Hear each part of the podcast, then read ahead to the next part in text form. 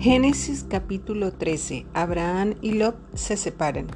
Entonces Abraham salió de Egipto junto con su esposa, con Lot y con todo lo que poseían y viajó hacia el norte al Negev.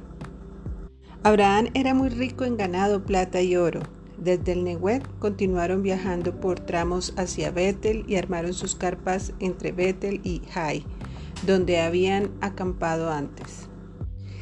Era el mismo lugar donde Abraham había construido el altar y allí volvió a adorar al Señor. Lot, quien viajaba con Abraham, también se había enriquecido mucho con rebaños de ovejas y de cabras, manadas de ganado y muchas carpas. Pero la tierra no era suficiente para sustentar a Abraham y a Lot si ambos vivían tan cerca el uno del otro con todos sus rebaños y manadas.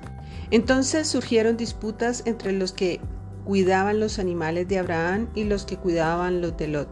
En aquel tiempo también vivían en la tierra los cananeos y los fereceos. Finalmente Abraham le dijo a Lot, no permitamos que este conflicto se interponga entre nosotros o entre los que cuidan nuestros animales. Después de todo, somos parientes cercanos. Toda la región está a tu disposición. Escoge la parte de la tierra que prefieras y nos separaremos.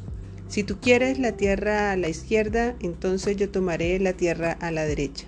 Si tú prefieres la tierra a la derecha, yo me iré a la izquierda. Lot miró con detenimiento las fértiles llanuras del valle del Jordán en dirección a Zoar. Toda esa región tenía abundancia de agua, como el jardín del Señor o la hermosa tierra de Egipto. Esto ocurrió antes de que el Señor destruyera Sodoma y Gomorra. Lot escogió para sí todo el valle del Jordán, que estaba situado al oriente. Se separó de su tío Abraham y se mudó allí con sus rebaños y sus siervos. Entonces Abraham se estableció en la tierra de Canaán y Lot movió sus carpas a un lugar cerca de Sodoma y se estableció entre las ciudades de la llanura. Pero los habitantes de esa región eran sumamente perversos y no dejaban de pecar contra el Señor.